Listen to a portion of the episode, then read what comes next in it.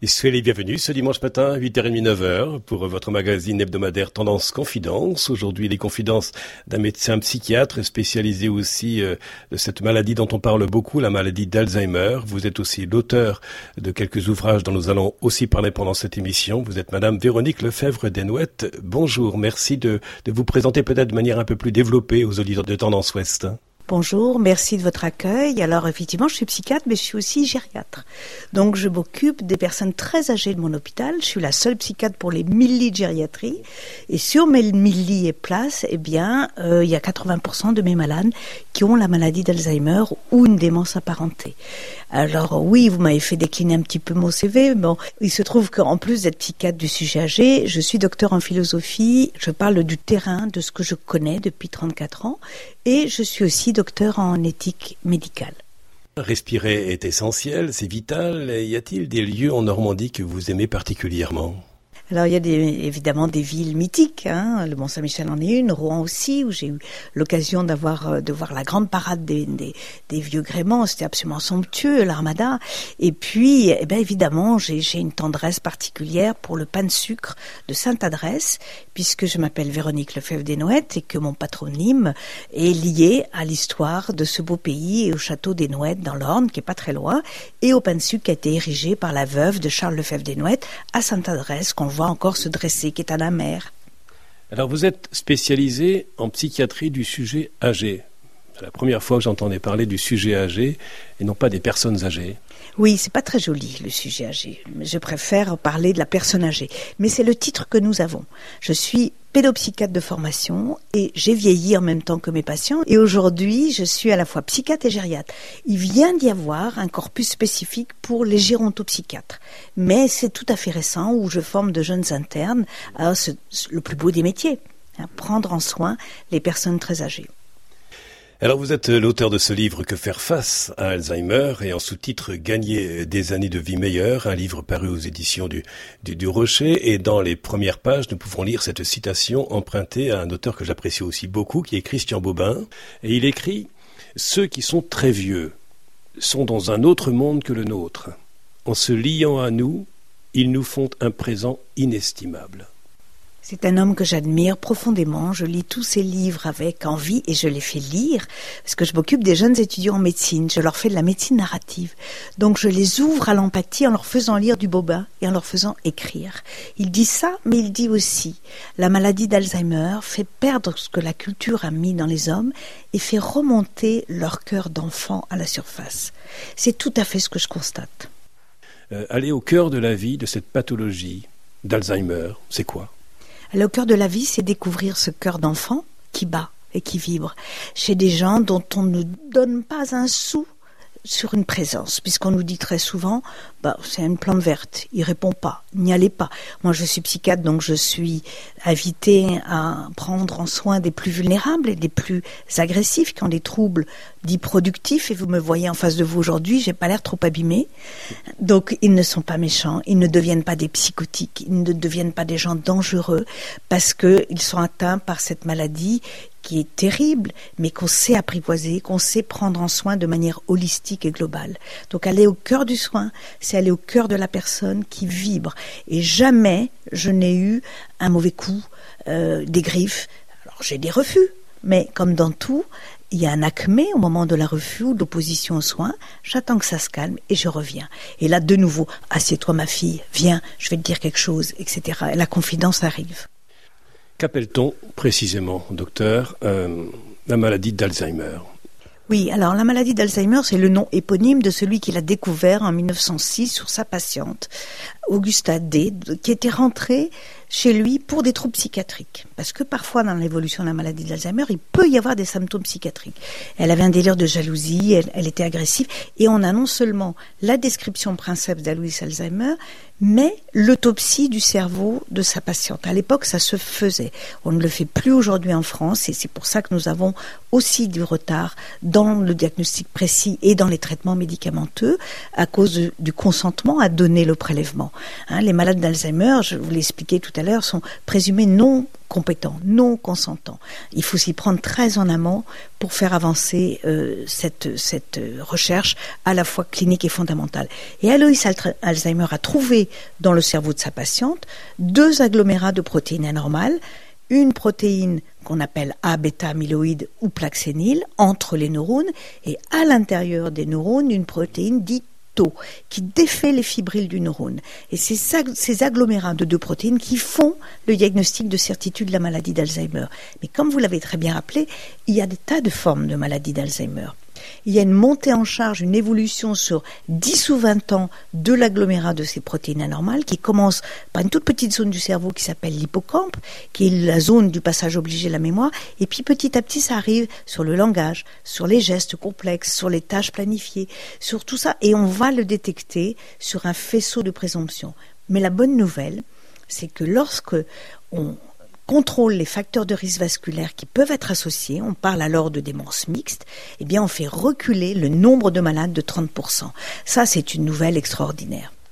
Oui, c'est une bonne nouvelle au cœur de cette, de cette souffrance euh, autour de cette, de cette pathologie euh, et maladie d'Alzheimer. Et on parle de, maladie d'Alzheimer alors que euh, ça ne se guérit pas. Nous pourrions parler d'handicap oui, alors on parle aussi d'handicap cognitif à la demande des, malades et des proches de malades, des malades jeunes. Oui, bien sûr, d'handicap cognitif, puisque c'est une maladie chronique qui va évoluer, je vous le disais, sur 10 ou 20 ans.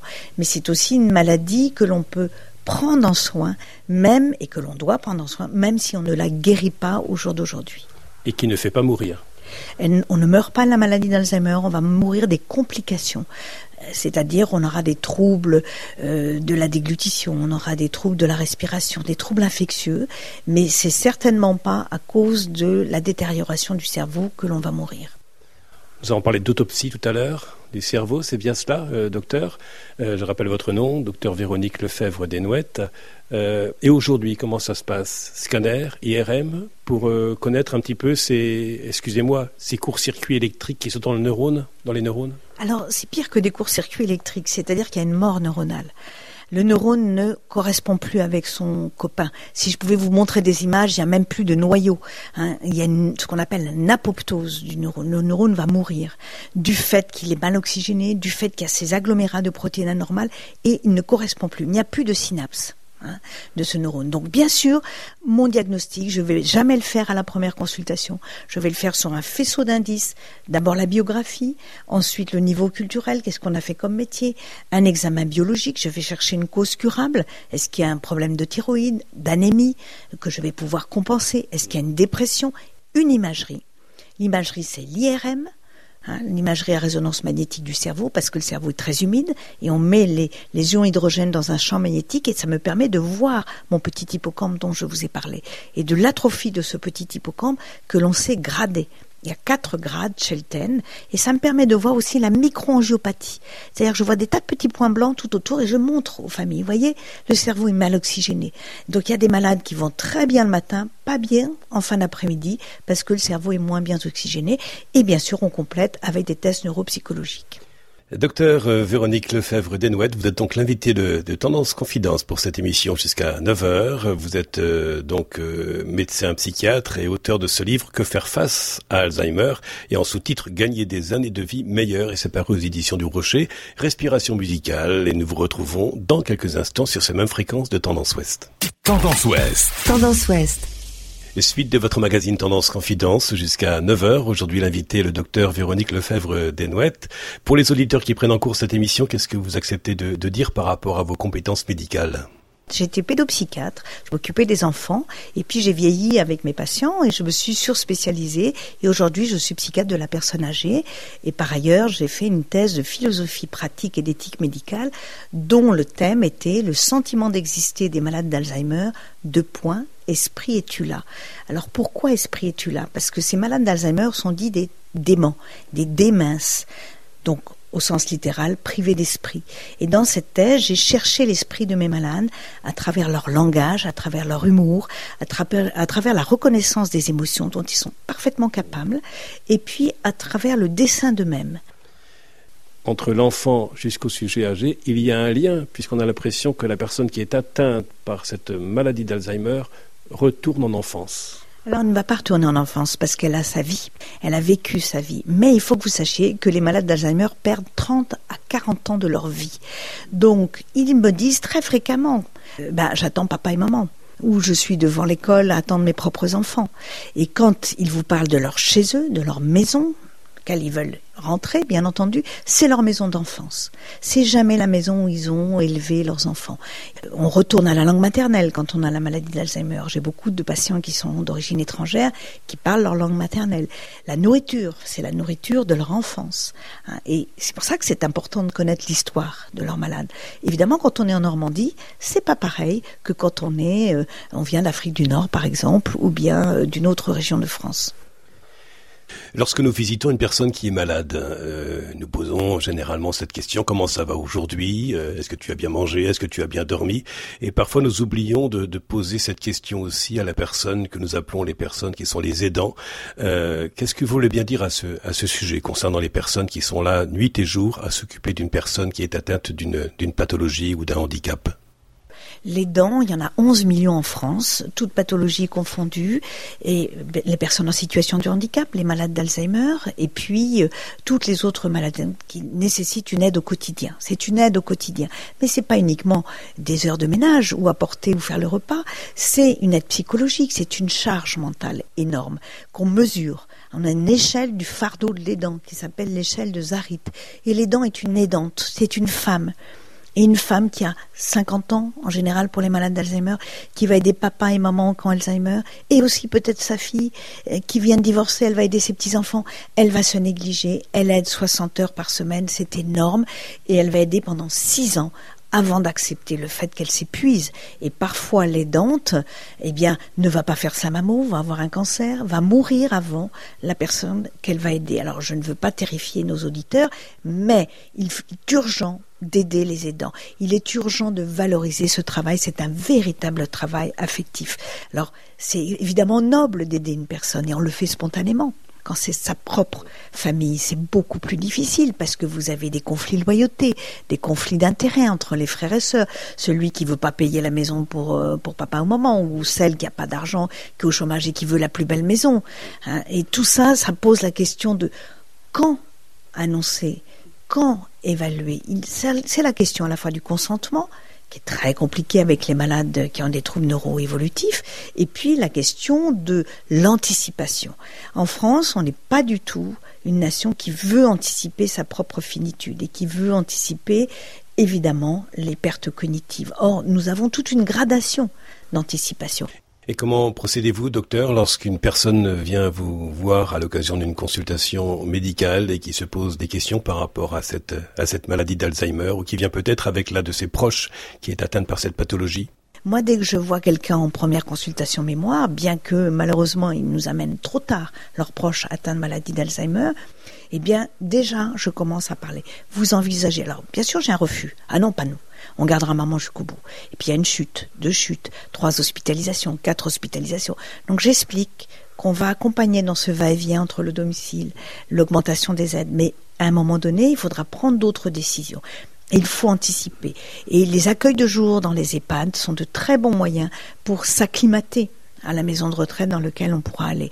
Le gros souci, c'est le coût de ces EHPAD, qui va de 3800 euros à 8000 euros. Donc c'est évidemment extrêmement embêtant parce que ça va emboliser bah, le petit patrimoine que chacun a accumulé. On a monté la maison, on a fait des, acquisitions et puis et puis ben voilà cette maladie d'Alzheimer va tout nous prendre. Et quelle est l'histoire de ce livre dont vous êtes euh, l'auteur et qui a pour titre Que faire face à Alzheimer euh, et en sous-titre Gagner des années de vie meilleures et c'est paru aux éditions du Rocher. Alors ce livre est né des tensions que je ressentais entre ce que je vivais au quotidien depuis 34 ans, qui étaient des moments absolument exquis, merveilleux, de partage d'émotions, de bonne humeur, de joie, malgré le cataclysme constaté par les aidants, et euh, la vision extrêmement négative qu'en a la société. Euh, on prône aujourd'hui une société bienveillante et inclusive, ce que je prône aussi dans mon livre, donc il me fallait témoigner. Je ne pouvais pas rester silencieuse euh, en me disant je garde ça pour moi. Un titre qui parle de lui-même. Que faire face à la maladie d'Alzheimer? Que faire face à la maladie d'Alzheimer? Il faut d'abord comprendre. C'est pour ça que je décris par le menu qu'est-ce que c'est que cette maladie, d'où elle vient, comment on l'a nommée, comment on peut la diagnostiquer, quelles sont les zones du cerveau. Je suis à la fois médecin, en même temps psychiatre. Quels sont les troubles du comportement qui doivent nous alerter Comment lutter? Est-ce qu'il y a une prévention qui est possible? Mais oui, il y en a une qui est possible. Et je vous l'ai dit euh, tout à l'heure, en s'occupant de contrôler les facteurs de risque vasculaire que sont l'hypertension artérielle, le cholestérol, l'obésité, le diabète, eh bien on fait reculer le nombre de malades de 30%. C'est énorme. J'imagine tout à fait des auditeurs écoutant cette émission ce matin sur Tendance Ouest entre 8h30 et 9h, sont en train de prendre leur petit déjeuner avec, euh, avec du beurre et sont en train de se dire, oh là, peut-être que j'arrête. Hein. Non, on peut prendre du beurre. Je suis bretonne, beurre salé, c'est délicieux. Mais comme je suis aristotélicienne, c'est l'excès en tout qui n'est pas bon. Un petit peu de café, c'est délicieux. Un petit peu de beurre, c'est délicieux. Un petit peu de bain le dimanche, c'est délicieux pour la convivialité et les tanins qu'il y a, les antioxydants qu'il y a dans le vin. Même une cigarette plaisir, c'est très bien. Il faut se faire plaisir, pas se contraindre à des choses qu'on n'arrivera pas à faire. Il y a une nouvelle notion que le 21e siècle nous a apporté. Il y a 30 ans, quand j'ai créé mes premiers ateliers mémoire, eh bien, j'avais une intuition qu'en s'occupant des malades, en leur proposant, en stimulant leur fonction cognitive, on allait euh, augmenter leur capacité cognitive. Et aujourd'hui, je peux le prouver, on peut le prouver grâce à la neuroplasticité. Plus vous êtes présent auprès d'un malade, même très dégradé, détérioré, plus il y a de nouveaux boutons synaptiques qui se créent. Il faut aller les voir, il faut discuter, il faut leur proposer des choses. Et là, en ce moment, je suis en train de faire un projet absolument magnifique, je ne sais même plus un projet.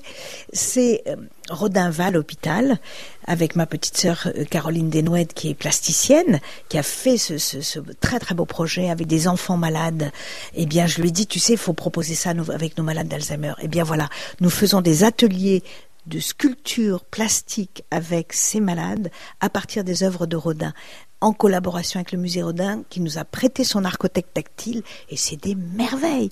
Alors ce sont des gens qui sont dits aphasiques, apraxiques, agnosiques, c'est-à-dire qu'ils ne parlent plus, ils n'utilisent plus leurs mains et ne reconnaissent plus. Ben, la, la preuve en est que si on propose rien, il ne se passe rien. Si on propose, tout de suite le cerveau se remet en marche. Merci beaucoup, docteur, pour cette consultation euh, privée dans le cadre de cette émission Tendance Confidence. Nous en savons un peu plus sur euh, cette maladie et nous en saurons un peu plus grâce aussi à la lecture de votre ouvrage dont je rappelle le titre Que faire face à Alzheimer? Et c'est paru aux éditions du Rocher et donc un grand merci à vous, docteur Véronique Lefebvre Desnouettes. Dans quelques instants, votre journal de 9 heures proposé par la rédaction auparavant, c'est votre billet spirituel ce dimanche. Il vous est proposé par euh, l'abbé Henri Vanier du diocèse de Coutances et Avranches. Moi, je vous dis à la semaine prochaine. Podcast by Tendance Ouest.